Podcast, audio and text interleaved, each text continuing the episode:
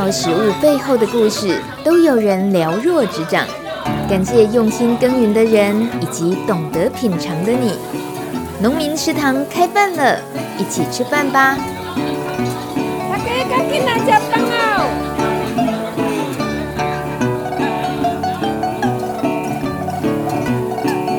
欢迎收听农民食堂开饭了。这是一个以唤起大家的食欲，企图让大家越来越爱台湾农产的农村广播节目。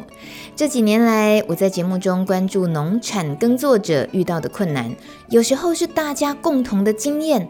我们如果身体不舒服，会问有经验的朋友应该去哪里看医生，对吧？农夫也一样，诶，带着植物去看病，那也是需要有人推荐才会有信心去做啊。其实节目里面怎么可能去推销医院看诊？可是做一个农村农业的节目，真的就是会有很多连我自己都没想过的事情。接下来我们就要跟大家推销一家医院，叫中兴大学的植物教学医院。开玩笑的啦，不是要推销。最近新大的植物教学医院和乌日农会刚好携手合作，他们为了要将专业的植物病虫害诊断的服务。更贴近农友的需求，所以中兴大学的植物教学医院就和乌日农会合作，把专家、把医生驻诊的这个医生的地点呢，本来在植物教学医院，就把它搬到了乌日农会。所以很多很多这个乌日农会的这些农友们来到这里之后，带着自家的水稻田挖出的一丛水稻，这个画面太有趣了。我们要是想象一般去医院的时候看到的就诊的状态，跟你想象现在这个农会这里。农友们带着水稻，然后或者是有结穗没结穗的，然后来这边找医生，那个画面有多么大的差异？根据中央社的报道，仿佛进行了水稻的评比大会，大家开始议论纷纷，说为什么我的水水稻不会结穗啊？然后也有人说，为什么我的水稻长得就比较慢呢？为什么我的稻穗都干掉了呢？原来大家遇到的问题都不一样，所以呢，农友提出的这些各式各样问题，对于今天来到这里驻诊的。植物教学医院的助诊医师陈兴宗老师，他呢就从这些水稻种植当中需要注重的这些小细节，完全细细的、很耐心的跟农友分享。接着呢，再将每一家的这个水稻植株又互相做比较，从它的叶色啦、分蘖数啊、根系，还有土壤特性等等，去探究每一位农友他的管理模式的不同所造成的这植株成长的差异。我觉得太可怕，这根本是照妖镜嘛！你把自己的植株放到了这个陈兴宗老师面前，就显露无疑，所有的状况都被看透了。还有，就对于病虫害发生的严重程度，其实也都可以好好的探讨。在这一场这个分享会上，也有关于一些土壤改良的小技巧，以及肥料、农药使用的评估注意事项等等。所以这个医生呢，显然意思就是管很宽，他不止呢要解决你带来的这个病患这个稻子的问题，他还啰嗦了很多。我为什么可以当众这样子呃调侃这位医生呢？因为他就坐在我的面前，现在，所以。我们就觉得没关系，说人家的坏话一定要当他的面前，不可以在背后。这位很啰嗦的陈兴宗医师，Hello，陈大哥好，又见面了。是大米你好。哎，我说你啰嗦应该没有夸张吧？你在现场，同你同意？这个是一个什么样的那个现场状况？你回想起来，我刚听到这个消息很讶异，这是应该是上个星期的事情，是新闻哈。是。那我不知道已经上了新闻了哈。你都不知道自己被偷偷观察，然后被报道。我那一天真的是让我蛮感动的。到植物教学医院来挂诊的农友哦，当然也是那么急切，但是那一天到现场去看到的农友，那个心态就不太一样。他也是很急切，但是他会静下心来，同时除了了解自己的问题以外，然后也趁这个机会了解别人的问题。哦，哦，就是别人的错，我不要再犯了哈。哎，等一下，你意思是说，有时候我们看诊诊间里面也有别的病患在，你就可以听到他的其他的检讨。那天我们在学校是不会这样，那是个别的。哦、啊，那天在那个乌日农会，乌日农会确实是这样，每个。都很认真的在注意听看看别人把东西用到失败了，哦、我很摸盖赶快啊！但是那一天也有种的很成功的农友，他是想要在好要更好，他甚至想要种所谓比赛米以上的那种等级比赛，哦、想要求得更好。那一天我们就调侃他：“嗯、你带着这个样品来，是要告诉大家你种的很漂亮吗？”对啊，你是来家给人气客哎。不过我觉得那一天蛮有趣的，我。记得从头到尾大概花了三个小时的时间，嗯哼，那来的大概十三位、十四位呃农友，他带着他们的样品来，其实他对我是一个很大的考验，嗯，一个真的，一颗植株拔起来就要我告诉他，哦，对，他离开了土，离开了他整个生长的环境，是是，这真的跟我的专长有一点点距离，你的潜力再度被激发到无限，我比较期待是能够看到一个完整的系统，到现场。去看看太阳那边的风，那边的种植密度、土壤的条件、嗯、水的样子是什么样子，土壤的样子是什么样子，然后再这样来问他更多，甚至带着他去思考他栽培上面的缺陷。嗯，那他带着一个样品来直接找我，我我反而是会有好多好多可能性要讨论啊。嗯，那这可能会变得比较不容易聚焦。哎、欸，不过还好，那天聊的大家都还。蛮有趣的，就是从头到尾，首先没有人打瞌睡，嗯、我没有喊下课，没有人敢去尿尿，好，因为大家都觉得不想错失任何沟通上跟学习的良机。嗯，啊，这个那天的农友，嗯，除了一位大概三十出头吧，其他大概都六七十岁。哇，哦，让我很压抑，不简单啊。嗯，这样年纪的前辈，他们还是有那么多企图心。哦，想要让自己的作物越来越顺利，越来越好。嗯，哦，但是大家都还是有点小毛病，就是肥料还是下太多了。又是肥料这两个字，是不是？是。这是陈医师向来最重复啰嗦，自己也不嫌烦的，就是苦口婆心一直提倡大家少下肥。那今天我们就希望透过陈大哥在这么多年来的。全台湾各地的这样子跟农友的分享交流的经验，还有战场最前线的这些经验的搜集，帮我们整理出聚焦一个点，一样就是关于施肥，而且我们定了一个不是我们定的，陈兴宗大哥定的很可怕的主题，叫做我这里会加 A 口用特效，施肥者的觉醒，有点像科幻恐怖片来了。好了。陈大哥，为什么施肥者需要用“觉醒”这么有点耸动的的字眼呢？这个很务实的题目啊，不要觉得耸动哦。因为肥料对于我们环境的伤害，常常是一种温水煮青蛙的一个状况啊，情境。嗯、怎么说？它是工具啊，它确实会让我们觉得肥料多一点，产量跟品质应该是有正面的。但是我讲是。正确使用的条件下，嗯，那比较遗憾的是，我们常常都忘记什么叫正确使用，甚至是不理智的使用，变成过量的使用，它反而是一种麻烦的，造成很多困扰啊。所以我希望我要谈一个觉醒，希望大家知道，哎、欸，这个危险的东西在你手上，它可能是工具，它也可能是破坏环境的的一个危害的很糟糕的东西啦。嗯，那。我们如果用错它了，那怎么办？所以说，我希望大家能够理解一些该知道的事情。嗯哼，是。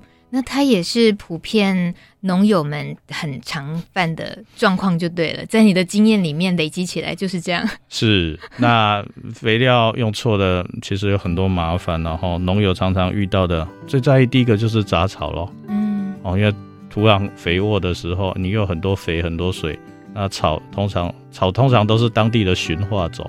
那、啊、你种的作物都是娇贵的外来种。哦，没有肥到你的作物，肥到了草。对，而且不一个不一丢，好，几乎会 丢了，丢了丢了哈。然后接下来就是这个就会延伸出好多麻烦，农友要去除草啊，嗯，那除草又花费很多力气嘛，哦，那我不想除草，我要干嘛？那就用杀草剂喽，哦，啊，有些人是说我盖塑胶布喽，啊，有些人说好吧，我用割草机喽。那无论用哪一个方法，都有它的代价跟后遗症了。好像是现在那个盖塑胶布，我讲白，塑胶布的回收是一个很大的麻烦。嗯哼，哦，几乎没有清洁队乐意去回收这个东西。那杀草剂哦，我不能说它不能用，因为政府也有推荐它怎么用。其实合理的用，它还是一个工具。但是当农友被所有一大堆杂草困扰了，他已经没办法去管控他的杂草，杀草剂常常又是一个滥用的问题。还要再讲下去？还有，它、欸、缺点可以讲好多。你说，你现在在列条列缺点是是？对，光讲一个杂草就因为施肥过量所造成的问题。那那个杂草是所有农人心中的那个是是痛，但是它如果归结到肥料。嗯，等于是它的前一步源头其实是肥料的问题，有可能，有可能，对对对。但是我们过量施肥，通常杂草是优先抢到那个肥分的。嗯哼，嗯哼，是在我眼里啦，其实任何杀草剂啊，哦，都有一个我我个人我我比较担心的，就是草都被杀光光了，那草死光了，那草里面的微生物它到底要吃什么？嗯，那微生物死掉了，那吃微生物的那些生物又会哪里去？然后。最后就会进入一种我讲的叫生态系的单调化，嗯，这是我一直很担心的，因为其实土壤健康跟这个生态系的多元化有很大的关系，所以我一直主张说有机会要让土壤里面有很多活的植物的根，嗯，好吧，退而求其次，死的植物的根正在分解的我也可以接受，那无论如何就是要根曾经在这里面待过嘛，嗯，哦，所以我们会提到呃绿肥作物的根或者是草生栽培。啊，或者是休耕轮作，也是要做多样化的植物。啊，当然还有一件事，就是说，本身你的作作物也会有一些根在土壤里面，但是你的作物要负担所谓的生产这件事情，例如挂果实，例如开花，嗯，例如让你采收，它基本上它的根要让它长得像杂草一样那种没负担的植物来讲，你的作物比较相对会比较艰困一点，嗯。啊，所以说活的植物的根这件事情哦，要把它经营起来。哦，以果树来讲，最方便的就是草生栽培。嗯哼。然后以短期作物来讲，你们 没办法在土在你的菜园里面种草生栽培嘛？你可能就是我讲的做一些休耕轮作绿肥作物。哦，是大概这样一个概念。嗯哼。我最近发现兴宗大哥你在跟农友分享解决农友提问的时候，冒出了。那不然试试看花生栽培，我吓一跳，花生。是是是，在草生栽培之后，现在剧情急转直下，冒出了花生。栽培，农友马上接着问说：“那请问要种什么花？” 我们直接投到花生哦，大家。是，是。花花异类的，来赶快帮我们透露一下，听节目的人可以先赚到第一手消息，什么花生栽培啊？哦，我的想法很简单呐、啊，就是说只要有开花的。当然你要去观察了哈。一般呢，我们在田里面你会看到很多植物都会开花，但是有一些花，它会提供很多花粉，而且会提供很多花蜜。嗯，那花粉或花蜜会各有很多昆虫之喜好。那我的想法很简单，有吃花蜜跟昆吃花粉的昆虫过来的，那就会有其他捕食性的或是肉食性的昆虫会进场。嗯，那他们就开始会建立一个往来的食物链。那我们比较期待就是那些吃肉的。就是我们所谓的天敌生物哦，比较有机会也在这个环境就入场了。嗯哼，所以我才会期待说，诶，如果今天你是种果树的，你在你的果园底下来种一些花生栽培哦，不是偷刀哦，我要强调。然后在你是做菜园的，你在外围不妨碍你工作的地方，你也来做花生栽培。那花哦，好多植物都有花，这个我要讲清楚。我我的观察，禾本科的花，例如牛筋草的花。哦，或者是一些你注意看的，反正就是讲皮花这一类，他们开的花哦，昆虫都不太会去找它们。嗯，哦，应该是没有香气，没有什么利用价值。嗯哼，那那些双子叶的，哦，双子叶它有一个，例如我们常见的这些，例如大花咸丰草就很常见了。嗯、哦，紫花藿香剂，哦，白花藿香剂，或者其他的什么小金英啦，哦。这一类他们是属于所谓双子叶的草花，那他们开的花就很受我讲的这些昆虫、虫媒昆虫的欢迎。那你再注意看，里面也会有肉食性的昆虫进场，会有蜘蛛啦、食鸭蟒啦，哦，或者是寄生蜂，哦，这些东西都会进场。嗯哼。那我就以这样的一个观察的原则，哦，一直谨记在心，然后去看看。田间一些所谓草生栽培的农友，他们怎么做？那我发现那种勤割草的农友，他即使是草生栽培，他因为勤割草，最后就会发生一件事，草相会单调化。嗯，那这时候也很有趣，草相单调化，那种土壤又遇到排水不良又压实，通常出来都是禾本科的杂草。嗯哼，哦，就是我们讨厌的，例如像牛筋草这一类的，哦，甚至它如果排水不更不好的，会有那个叫做呃莎草科的杂草，哦，那个茎部是三角形的啊，看起来很难根除的意思。对对对对，例如农友在抱怨的头香啊，就是这个东西。嗯哼，那这些东西其实我们看了看，我的观察都是那种很勤奋的农友。他就很容易把草香弄掉单调化，所以我现在就力推一些管理技术，例如我割草，我不要割到底，uh huh. 我留个三四十公分，但是每个农友都哇哇叫，对啊，那要常常割啊，那干嘛割？Oh. 哦，这是第一个问题。那、啊、第二个，我割了，就像你刚才提，要常常割了哈。然后还有啊，那个草要留个三十公分，你要把你的割草机要举一个高度来割，其实是有难度的。嗯，我最后问大家一件事啊，你们有没有认真去观察一下你们家草到底会多高？到底会多高？对，那其实哈，草一旦到开花，它最密集的那个叶片的那个高度就到此为止，它剩下就是那个花杆或花台的那个高度而已。嗯，那个通常就是一个光光落落啊，边要弄啷啷啊，嗯，然后什么威胁性？所以我都告诉农友，你的果树常常一看就是一两米高啊，啊，那个草在底下五六十公分高，但是你再注意看它的叶层是有三四十公分高，你干嘛去割草？他们想想，哎、欸，有道理，啊就开始又有另外一些理由啊，不割草会有蛇啊，不割草会躲虫啊，难看啊，以后厝边要讲啊。哎、欸，你讲到这个最后这一点，这是最大的压力来源。对啊，就人情的压力，很难沟通。嗯。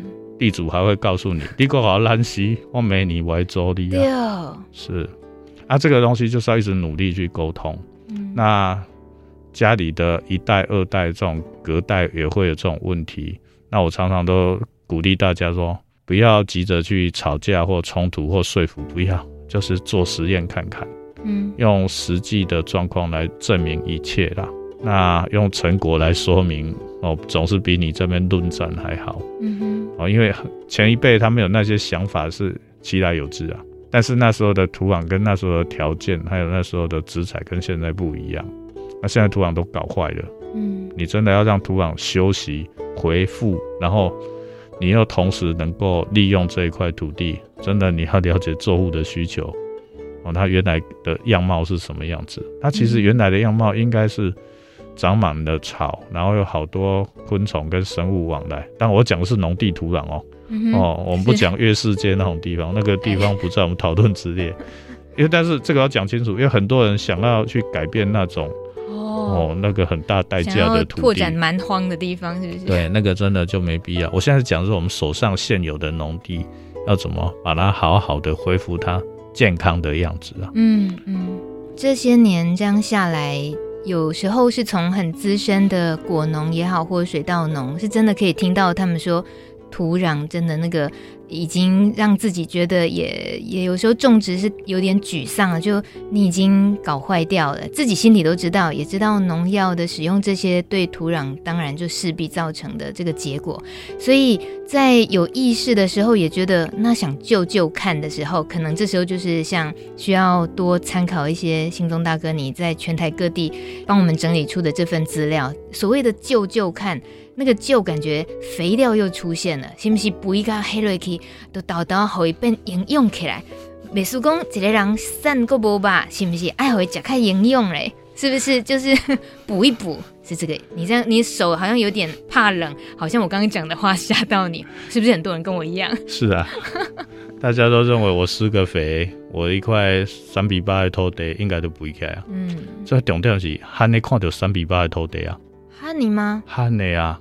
那这块每一块农地拢是肥猪猪啊！哦，你是讲拢大概拢下肥下个肥猪猪呢？是啊，啊啊，很多农地老农地你去验，它的磷磷酐含量都已经很高了，氧化钾含量都已经偏高了。嗯，唯一不足的哦，它可能氮肥会起起落落啊，但是。长期在耕作的土地氮肥含量都很高，甚至这些氮肥也都进入了地下水，有一定程度的影响啊。嗯嗯。那农友抽取这些地下水会不会有些氮的影响？哦，这些都是要讨论的。另外另一个重点是说，台湾的农民土地其实不缺肥，嗯，缺的是几个重点，就是说缺乏合理的、比较耐分解的有机质啊。我们都说生命需要的哦，空气里面氧气的哦。还是水啦，哦，阳光嘛，啊，作物其实所需要资源其实还蛮多的啦。哦，我们刚刚讲是那基本三个，那阳光没问题，大家都阳光晒昏了，那水看起来也没问题，可是问题是水在土壤里面，如果土壤是没有结构的，土壤是不健康的。那个水跟氧气哦是很难调配的一个比例，不是水太多就是氧气太多。嗯，那你要让你的土壤又有氧气，又有水，又能保水，又能排水，又能通气，也这是不容易的事情。那你说不容易是为什么？因为人类出现了。那如果人类不要那么多干扰，让土壤恢复有团粒结构，它就可以兼具这样的功能。嗯哼，我讲这样可能有点笼统，我再重述一下了哦。土壤哈，可以把它分成三大部分，一个叫固体，固体以外叫做土壤孔隙。嗯，哦，孔隙是应该会装液体的，叫土壤水。那孔隙的另外一部分装的叫做气体，叫土壤空气。嗯，啊，那个固体叫做矿物质或者是有机质。嗯，就这样大概有一个轮廓了哈。好，那固体以外的空间是有限的啊，你装了好多水，是不是氧气就不足了？啊，对，你装了好多氧气。啊，是不是水就不足了？嗯哼，那、啊、你要怎么满足又有水又有氧气又刚刚好？如果说今天我们的土壤是属于有压实的状况哦，啊，一靠一个人工的土给，哦，还是乌打毡，那所有的根都会上浮喽。那根上浮，根下不去了哈、哦。那空气里面的太冷、太热、太干、太湿，是不是很容易就透过气温来影响到你的比较浅层的这些绝大多数的根？是。好，那如果我有本事让根能够下得去一点，那气温在上面的影响，那个权重就没那么大嘛。那现在回头来讲，为什么突然会压实啊？为什么根系会没办法下去？是，这是另外一个，就是我们要注意的很重要重点。嗯，那土壤压实这件事，我们常常以为只要我努力去翻耕它就好。对。哦，只要我灰的呀、剔骨啊、胖胖哎，叫干单嘛。嗯。那事实上很有趣的哈，在我的经验所见。你如果管理错误吧，方向错了，你头发撸胖也撸顶，顶到不会经常那个追你赶快。哦，撸胖撸顶啊。是，伊跟他胖过迄一缸上伤。哦，啊过来给你落过后，饮一盖水，它就变杂晶体啊。为什么？很简单，刚才讲了，土壤的固体的部分是有矿物质跟有机质，在我每次翻动的时候，我会把比较比重轻的有机质翻到土壤表面。哦，它可能。分解或者是氧化，或者是被水带走了，你土壤是不是只剩下矿物质？啊，那个矿物质你给胖了伤啊，没有在注意嘛，一个交接作会，嗯，所以你的土壤其实在那种状况，诶，撸胖撸顶顶干呐，顶扣扣的水泥还是整阿嘎哦，哦，这个在很多农友就是在骂，为什么我们家的土壤打没人救救救，大海人顶扣扣，嗯，那很多专家会提，你就是缺有机质啊。好，那回头又来。有机质好像很简单，我们就从外面补进来就好了嘛。嗯，哦，政府又有补助啊。问题来喽，再做一个明确的定义讨论一下，什么叫土壤有机质？啊，我的看法是这样：所有啊住在土壤里面活的生物啊，也算是有机质。它可以大到老鼠嘛，小到细菌或病毒或真菌。啊，所有这些生物死掉的残骸叫有机质。啊，这些残骸有机质在分解的半途上。那个叫腐殖质，也叫有机质啊。所以有机质是所有生命，或是没有曾经有生命，现在没生命，或是正在分解中的那些残骸，都叫有机质。好，那如果你理解野外的有机质，哦，那种没有人管的那一块土地，它的有机质会高达五趴，像釜山植物园那种地方。嗯、那我们现在农地里面的一趴两趴，这里面差异在哪里？就是没生物，没有生命。哦呃，应该这样讲，山上没有人去扰动，山下当然有生命，可是我们一直在扰动它。嗯，那我们会去补一些所谓的有机质肥料，我们期待来补充有机质。可是很多有机质进入到土壤里面，它很快就被分解掉了。分不好吗？你认为好吗？留不住。对啊，所以你的土壤里面的固态物本来要有有机物跟有机质跟矿物质有一定的比例嘛。嗯，那现在。你还是又剩下硬邦邦的矿物质，那你只好要再从外面补有机质进来，又把这些硬邦邦的，又把这些有机质给分解掉。为什么？有机质是微生物会利用的东西呀、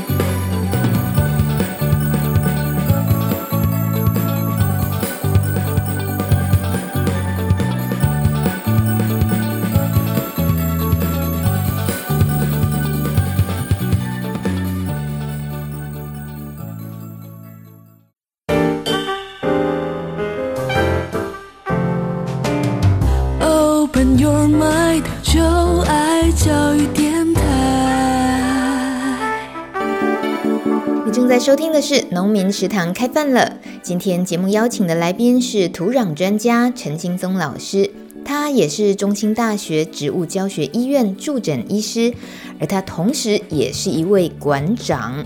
但他不是走肌肉男路线，这位馆长开了一家大成土壤作物技术馆，其实是农药行和资材行，不过那只是它的包装外貌而已，真正他骨子里想要卖的是农业知识与技术，就像他的 email 在末端都会出现的几个字，透露出这位植物医师到底在追求什么。农产品质提升，农产产量提升，生产风险控管，作物整合管理，优质农产推荐，土壤肥力检验，还有农药残毒检验，作物灾后急救。看起来这不能说是管很宽而已，他还管很深。快二十年了，他看起来还是很有活力，充满热情。好，想知道陈老师都是怎么充饱电力的？这条路我觉得比较有趣的就是说，你看到一个农友，他因为听信了你的话，从会赔钱的，哎，真的有可能会。上次有看到一个拔蜡的案子啊，我本来就论定他大概如果没有找上我啊，他应该 三年后大概九十万赔光就放弃了。嗯哼，哦啊，其实九十万对一个年轻人刚创业来讲是蛮大条的。嗯，好啊，那最近。我看他拔蜡一直在顺利在在生产当中，他是在田里，他种其他的作物，呃，林木啊那些树苗的事情。他种白蜡是他本来一块闲置土地，他突然想要走进来，因为那个领域原来的领那个树苗领域，他觉得好像已经饱和了。嗯，他在这个白蜡另外一块土地上，他想要耕耘，能做出成果来。他那时候那个土壤条件真的很差。差到连我我看到讲做草真的那个都底布林啊，还是迄个古顿章，在那块土地都长得不是很理想。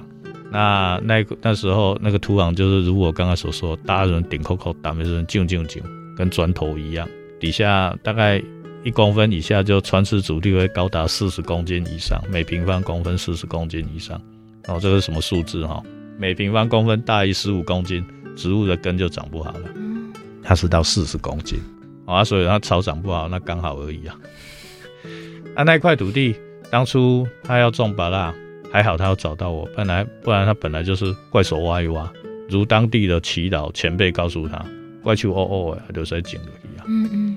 啊，那个是我这一直引以为傲的案子，因为到今年开始，他把它量产了。嗯哼。啊，到现在他把它永远是供不应求。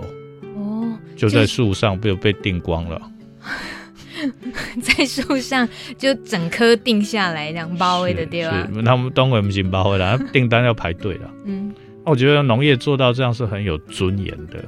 那我当初也很看好芭乐这个作物啊，因为这个从 WTO 要进口的角度，你要找到哦，你把它从某一个国家来这边跟你竞争，其实是不容易的。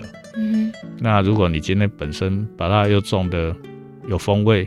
然后口感不要太夸张哦，有些夸张是 QQ 打打波波泡泡等等那个都有。那我期待芭乐是它要有酸味，然后有甜，还有芭乐的味道，啊，当然还有口感都都还蛮蛮蛮舒服的。就是你刚刚一见面就说啊，有一颗芭乐你一定要吃吃看，就一直推销，就是推销的那一颗芭乐是不是？嗯。那我很好奇，它本来是呃左右邻居，人家就建议说你就。怪手挖一挖就好，所以他后来没有挖是吗？他后来有挖，只是他挖了又做了很多配套。我的配套很简单，就是说一块硬邦邦的土壤。那为什么硬邦邦？因为全部都是矿物质啊，嗯哦，那我就要足够的有机质去稀释那么多硬邦邦的矿物质嘛。但是这个有机质一进场之后，我那时候选的是稻壳啊，哦，抽坑啊。那这个稻壳我选稻壳，就是说它一来分解慢啊，哦，分解慢有个好处就是说那寿命比较久。二来，它分解的一些有毒的代谢物不会一次出来太多嘛，好，啊，我就翻一翻，又把稻壳进去了，稻壳量还蛮多的。那时候把它也不能马上进场啊，嗯，我我我的想法就是说，有机质新鲜的有机质进来，我要让它变成土壤的一部分。你要让它变成土壤一部分，就要很多活的植物的根进场。那当然，什么叫活植物？根就是在上面种植物嘛。哦，我还以为等着草长出来就好了，等杂草。嗯、我就直接撒绿肥。哦。而且我让绿肥长了山坡，长得在砍，长得在砍，长得在砍。我目标就是让那根很肥很粗，嗯、一直往下定。因为根往下定的同时，就会把很多生态发展所需要的起始的这些微生物所需要的糖分往下送。嗯哼。送的越深越宽越广啊，就会有很多微生物会进场啊，微生物进场就很多比较大的生物、大的动物就会进场。那、啊、确实如我所想的，那、啊、有机质就提升起来，那、啊、种芭乐就很顺利。嗯哼，哦，到现在地上已经三年了，地上还没有施过一点点肥料。哇，为什么？你不用太高兴啊，不是因为土地会自己生肥，是因为它之前那一块土地存进去太多肥料。哦。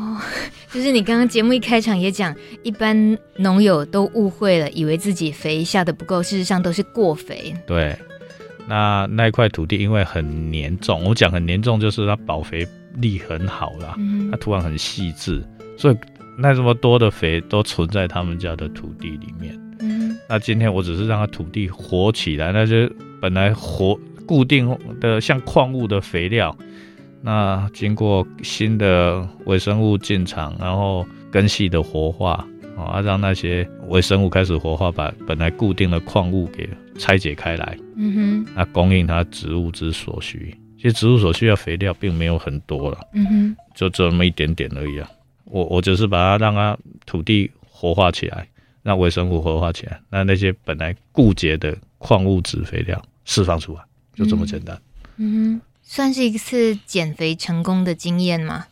突然，当然，如果这个这个农友啊，曾经也面临一件想要再放弃的事情，嗯哼，因为他怎么他觉得说，把他突然长了这么多，超乎他想象，他本来马比赛哦，哎呀，当然了啊，所以说我我们这个工作要让他顺利，有很多要兼顾的事，你技术的事，然后你还要再跟农友讨论。我我我跟他讲白，就是说，你回头想一想，你到底做得来做不来？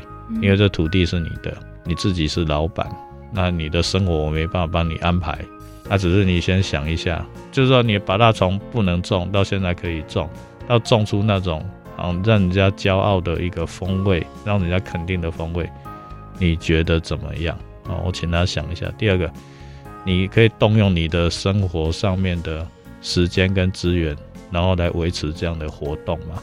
哦，他想一想，他觉得其实还是值得要做了，虽然很辛苦，嗯、哦，但是应该是还是可以打平啦。嗯，这不能说只有打平，应该是有一些收入啊，稳定跟肯定啊。量的多带来的，也就是行销压力难免。他担心的是这一块吗？其实他有一个很大的，目前园区里面有一个很大的一个限制啊，就是说他当初听信苗商啊 好的建议啊。种的太多棵了。哦，三分八块四分地种了两百二两百三十棵。哦，那时候我就跟他警告太多了太多了，但是他去参访别人家的都觉得刚好而已啊，嗯哼，因为他去看的位置可能土壤都不是很好，植物都不是很健康，所以长得瘦瘦小小的，他哪知道他家这块土地改得这么顺利，结果每一棵树都长得枝繁叶茂。最后我们评估说，它的园区应该只能留下一百五十棵就很多了。哦，差这么多。当然，最理想是砍砍掉一半了啊，不然至少要砍掉一百棵啊。那砍掉它，这个又是另外一个挣扎了。嗯，好不容易哦，从那个那么艰困，那养到现在那么大棵，而且都是量产型啊。嗯，到底要不要砍？我说你不砍，你损失会更大。啊？是啊。为什么？它每一颗都在那个小小局限的位置啊。它光捡个芭乐，还有你工作效率都很差。嗯哼，那我叫他开始要去投资一台碎木机嘛，把它砍下来，把它就直接粉碎了，然后回归田里的肥料这样子。对对，然后因为大家土地都是缺有机质嘛，嗯，啊，回归的这个芭拉的枝干，它目前芭拉没什么病啊，所以它枝干回归土壤变有机质是很棒的一个安排。嗯哼，是。这个三年下来的跟农友这样合作的例子，巴勒巴拉能够透过你这样告诉我们，我们简洁的把那个时间像是缩时摄影这样子，听完一个农人跟土壤之间的沟通妥协，你要真的愿意有些牺牲，或真的要愿意听进一些自己本来以为不会去做的事情的那些话。像全台湾现在你接触那么多大家各式各样的农作耕作的农友，能够有这样子的勇气的人多不多？有越来越多了。哦，哎，我只能这样讲，有可能是他试了所有的方法都没效了，然后。有机会接触到我，嗯，然后我觉得这是福气跟缘分，我正好又用他可以接受的角度来跟他沟通，嗯哼，那他也开始做到有一点点小成功哦，甚至有累积到一些小胜利，那他才有意愿一直走下去，嗯哼，那这个也是我个人要修炼的，真的，我以前脾气不好，我看到这个农友不值得沟通往来，我就不想讲了。我也会这样子。你确定你脾气又比较好哈？应该有的。嗯，我对你的了解，我大概都只能 follow 很多你的，就是对于土壤之后跟农友的互动的这些专文的报道。那有时候也透过的是，像我们有一个米米之音的土壤作物群组，大家各式各样全台各地的农友丢出来的提问等等。我在想的是你的角色，为什么一个植物医师，然后一个土壤专家有办法面对全台湾各地作物，然后不同的作物、不同的土壤气候环境，这是要有特异功能，还是这是这是什么样的情况能够应付得了这一这样的工作、这样的职业？你问了一个很棒的问题哦。前几天有一个年轻的一个植物医学系毕业的学生，嗯哼，他在问说。身为一个植物医生，到底需要什么样的知识背景？嗯哼。然后他有提到哦，他觉得关于植物生理这一件事情，他完全涉猎的部分呢，他觉得完全不足啊。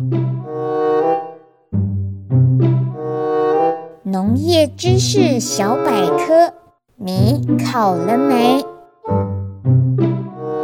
请问什么是植物生理学？五、四、三、二、一，请解答。我们在讲说植物有什么器官，器官有什么功能，这个大概就是生物学或植物学的角度了。那植物生理学是牵扯到这些器官，它遇到什么样的环境，它会有什么样的一个反应。那这些反应背后所牵扯的原因，还有这些反应会产生新的什么样的后续的反应。这个是植物生理学啊，嗯，哦，例如光照下来啊，植物的叶片哦会怎样？或者说一个最近我们在讲极端气候，嗯，植物会有什么样的反应？这个都叫基础科学。尤其是我在田间被这些作物跟农友修理过快二十年的时间，我会觉得这些东西，哎，真的回头来想，是我大一大二时候所学的东西，哇，好久远哦。那时候我就在想，我学这个东西干嘛？我会想在那个时候。那现在回头来翻这些课本，我觉得看了真的是津津有味啊！甚至我还在找更新的版本哦，同样是那几位老师写的，然后在新的版本里面，当然又更精彩了。今天节目一开始就恐吓大家说，这一集叫做要给施肥者的觉醒。施肥者的觉醒，我我现在希望了解，让大家了解一件事啊，就是说我们施肥哈，想要解决的问题，其实是来自于说。植物没办法从它的土壤去吸取该有的肥分的时候啊，因为缺了这些肥分，它没办法达到品质或健康或产量上哦，有一个要待突有待突破的一个空间，我们才有机会去施肥了。在这样一个状况之下，我们首先还是要去搞清楚了，你到底想要解决的这个问题，真的是非得借施肥来解决吗？那如果你评估半天，真的确实是。因为它确实是缺肥啦，那我当然来补肥是有意义的。我常常见到很多农友，其实他的肥料不是他目前缺肥的限制因子，他的作物现在看起来长的样子是叫缺肥没错。嗯哼，好，例如新叶狭小、叶肉黄化、叶脉绿化，我们大概直觉就是说这个可能是缺铁。嗯，那缺铁你要补铁嘛？这个我看过很多案例，有时候是土壤 pH 偏高，酸碱值偏高，然后最近又更常见，很单纯就是缺水。然后更有趣的就是说割草，你没事给人家本来那个草可以这么高，三十公分，有一层空气隔离层，嗯哼，高温隔离层，保护你浅浅的根系。人家明明撑着阳伞，你偏把阳伞拿掉。是是对，你没事把人家割掉，结果那个浅浅的在土壤里面底下浅浅大概五公分、十公分高，很快在明天就接触到空气里面的高温。嗯，根圈的高温其实不是只有会缺铁啦，连水都会缺嘛。嗯，那里面其实植物有时候在吃肥料、喝水的时候，也要周边微生物的帮忙。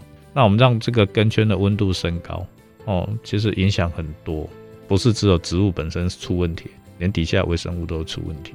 那微生物会全部死光嘛？也不会哦。嗯，这微生物很有趣啊，反正就是适者生存。嗯，啊，适者生存，它还是要找东西吃啊。那如果不幸你的食物、你的作物正好被它列为它可以用的食物来源，哦，那你就可能开始就要面对病虫害的问题。哦，生命会自己找出口嘛？这一句话用在这里，又真的令人觉得耸动。是，那所以说我希望大家施肥要搞清楚你的作物到底缺什么肥，那它缺肥的原因到底有没有其他的因素要排除？但是这些东西真的不容易。我讲白了，农友还是去直接去肥料行搬一包肥料回来撒比较快。好吧，如果你发现撒的还是没有效果，那我请各位就是要面对现实了，不要再傻傻的一直在撒肥。嗯哼，你就要赶快去找其他的原因。那我们讲的叫做肥料的限制因子，你要去把它找出来，要排除它。那这个其实我认为应该是植物医生该努力的工作啊。教育吗？是，嗯。所以说我们现在新的植物医生有机会跟我聊天的，我都会跟他提，没错，这个有病虫害。可是我们希望大家了解一下，这个病虫害发生之前，它是不是衰弱，才有机会来找上他嘛？因为你整块园区就是这里有病虫害，为什么那边没有？嗯，那么要去了解这背后两个的生态环境有没有什么不一样？那这个生态环境如果是因为补肥能够改善的，那当然这个就是有有可能就是说借由施肥来改善。但是我所看到很多都不是这样，比例非常大，都不是这样，都不是，所以你才会打陶的工。真的不得已才是真的考虑到施肥，是吗？施肥毕竟也是从外面搬一些外面来的东西，我称为外围外源物质啊，外面来的物质。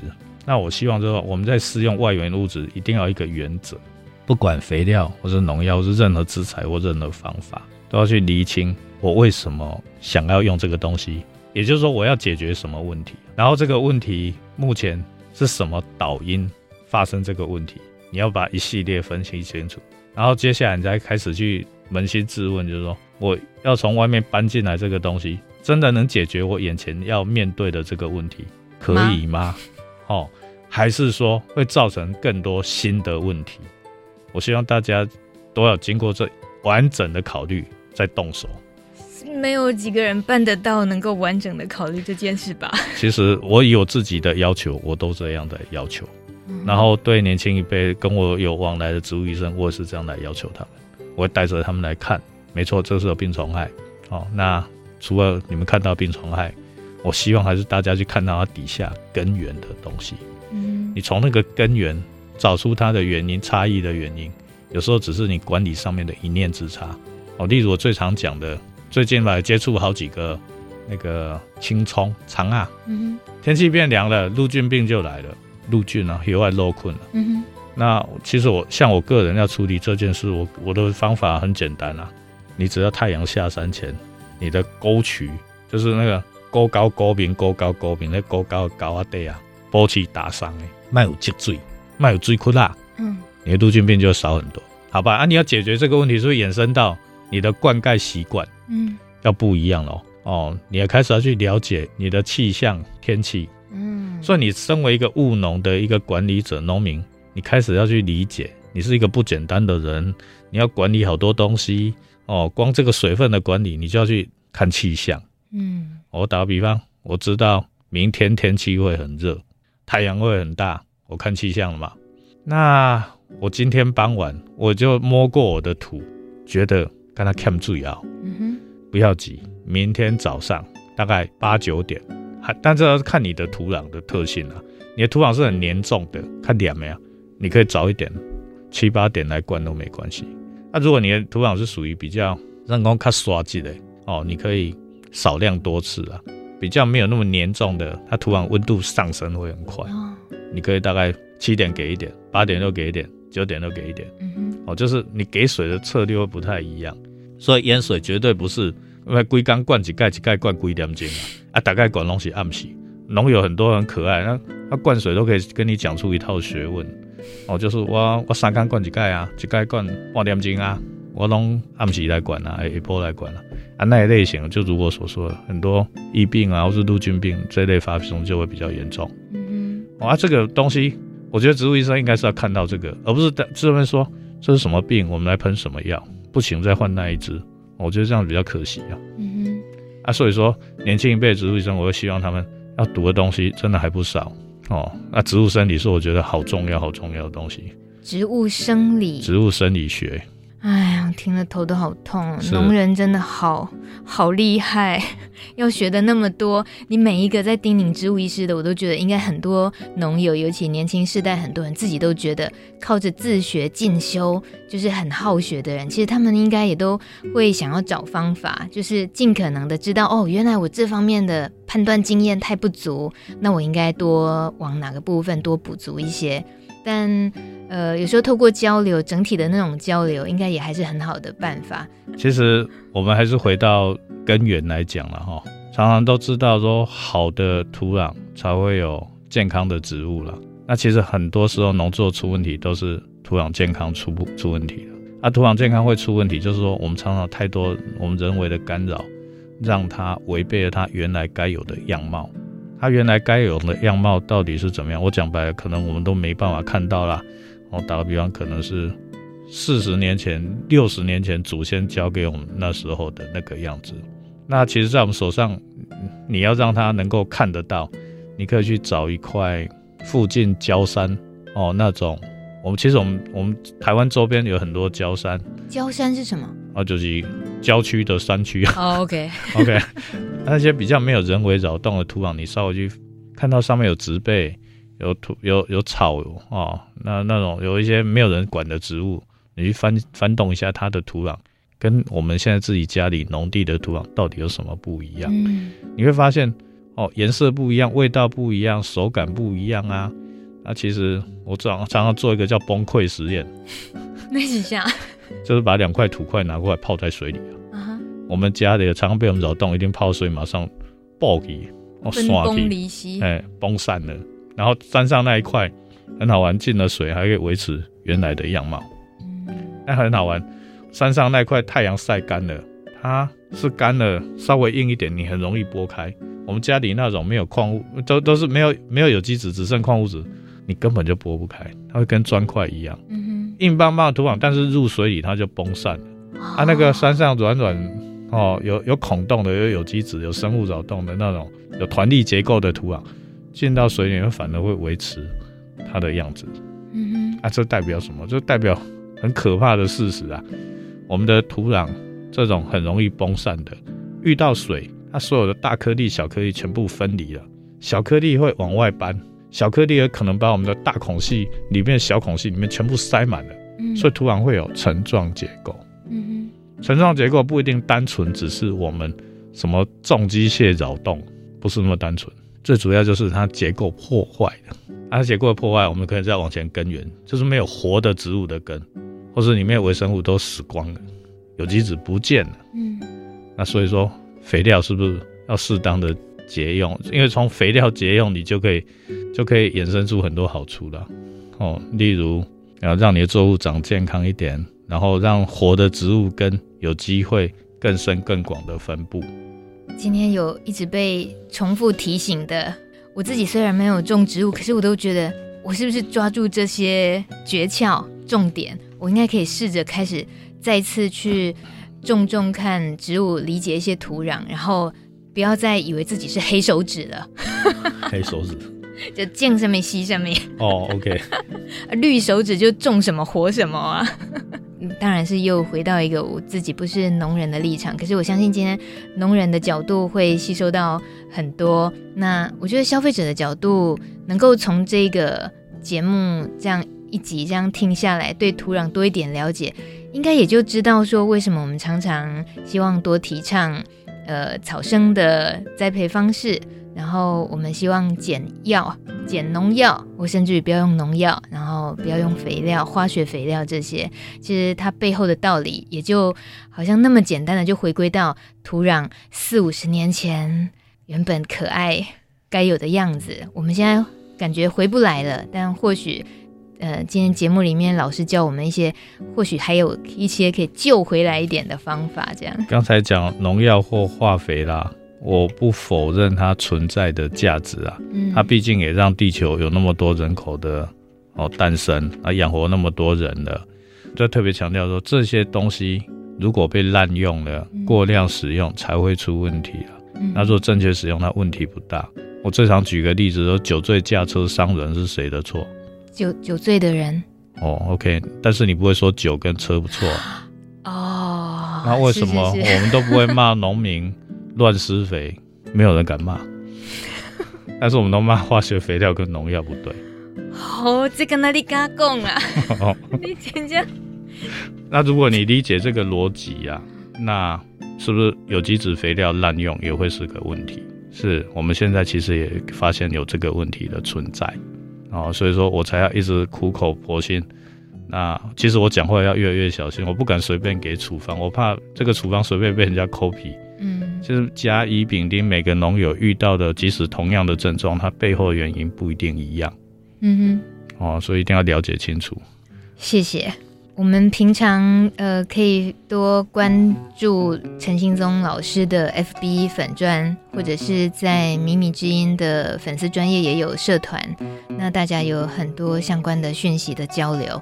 一个小时的节目是听听不够的，那欢迎大家有各方面的提问的话，可以用留言提问，或者是直接找陈兴宗老师，是不是？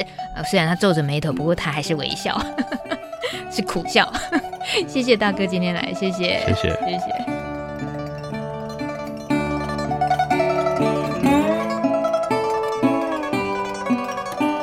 感谢你的收听，想要听重播或者是分享，都可以在网络上搜寻“米米之音”，稻米的米，米米之音，就可以看到相关连结喽。